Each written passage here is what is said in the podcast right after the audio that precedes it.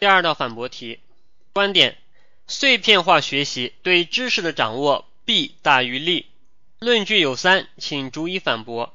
论据一：碎片化学习不能全面掌握知识，不利于辩证性思考。论据二：碎片化学习不能深入理解知识。论据三：碎片化学习容易让人产生满足感，不能真正掌握知识。答案：反驳一。全面掌握某方面的知识，需要有效学习时间的积累。只要有效学习时间积累够了，无论是碎片化学习还是连续学习，都可以全面掌握知识。换句话说，全面掌握知识与有效学时间的、有效学习时间的时长有关，与学习安排无关。辩证思考也与碎片化无关。有辩证思考的意识和能力，无论时间是否碎片化，都可以做到辩证思考。反驳二。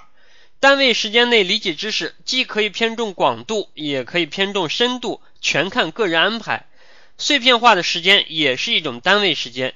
如果要做到深入理解知识，也是可以的，只要缩小对应的知识点广度就行。反驳三：人的满足感取决于人的目标，小目标有小的满足感，大目标有大的满足感。小目标不能代替大目标，小满足感也不能代替大满足感。单词的碎片化学习可以带来小满足感，并不能代替真正掌握知识的大满足感。因此，志在掌握知识的人，并不会因为小满足而放弃了掌握知识的大满足。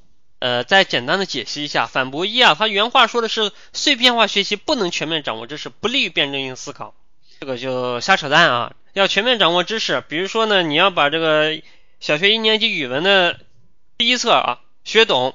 啊，只要到了那规定的时间，那比如说我们用五个月时间每天学一个小时，这时间也是碎片化的吧？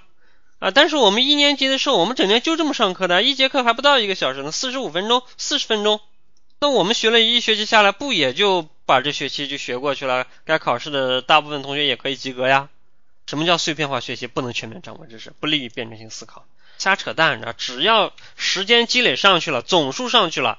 那他就能全面掌握，看的不是次数，而是时间的长度。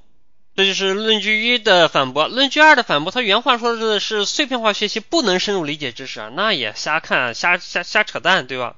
我们这个知识呢，要理解，既有广度也有深度嘛。啊，如果时间长的话，我可以同时兼顾广度和深度；时间短的话，我只能在广度、深度度里面二者选其一嘛。布了广度，我想知道的多一点。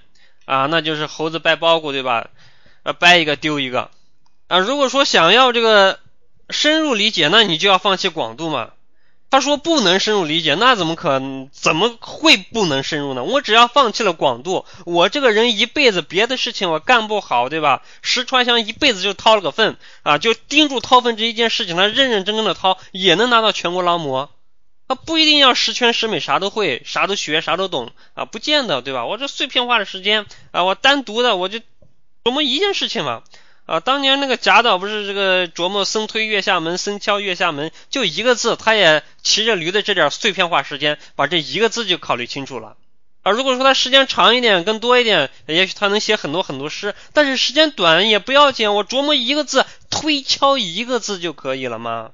我们广度跟深度二者选其一，你要我突出深度，那我就突出深度，我放弃广度不就可以突出深度了吗？啊，就这么简单呀！啊，所以说这个论据二也是瞎扯淡。论据三说碎片化学习容易让人产生满足感，不能掌握掌握知识。啊，这个地方呢，它就有这个混淆概念嘛对吧？满足感这玩意儿有小有大呀。啊，你打了个飞机是个满足，对吧？啊，你大保健也是一满足。啊，你跟那个林志玲发生了，或者说跟我们那个各种苍老师之类发生了一些不可描述的事情，也是一种满足，对吧？这满足跟满足是不一样的。即便你跟苍老师、跟林志玲发生了那些关系啊，你可能最后还是想着啊，我要有很多很多的钱，我要当很大很大的官，对吧？小小的片刻的满足不能代替你那远大的梦想，你那远大的目标，对吧？啊，为这个中华之崛起而努力，这个远大的目标。不会被你这顿饭的满足感所代替啊！碎片化学习它可以带来很多小小的满足感，但是这个掌真正掌握知识，这个大满足感依然没有得到满足啊！啊，如果说真正志在掌握知识的人，他自然会去满足的。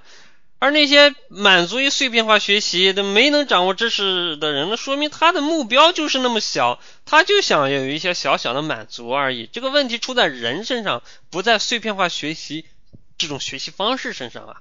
就像一把刀，你拿它去干什么，取决于人，对吧？你拿它去捅了人、杀了人，是你的错，是人的错，不是刀的错呀。碎片化学习让容易让人产生满足感是没错的。啊！但是因此没能掌握真正的知识，这不是碎片化学习的错，是你这个人的错。你没有设定一个远大的目标，你没有一个真正掌握知识的目标，那么你自然会被一些小小的满足所轻易的这个淹没。好，那么这道题的解析就到这里。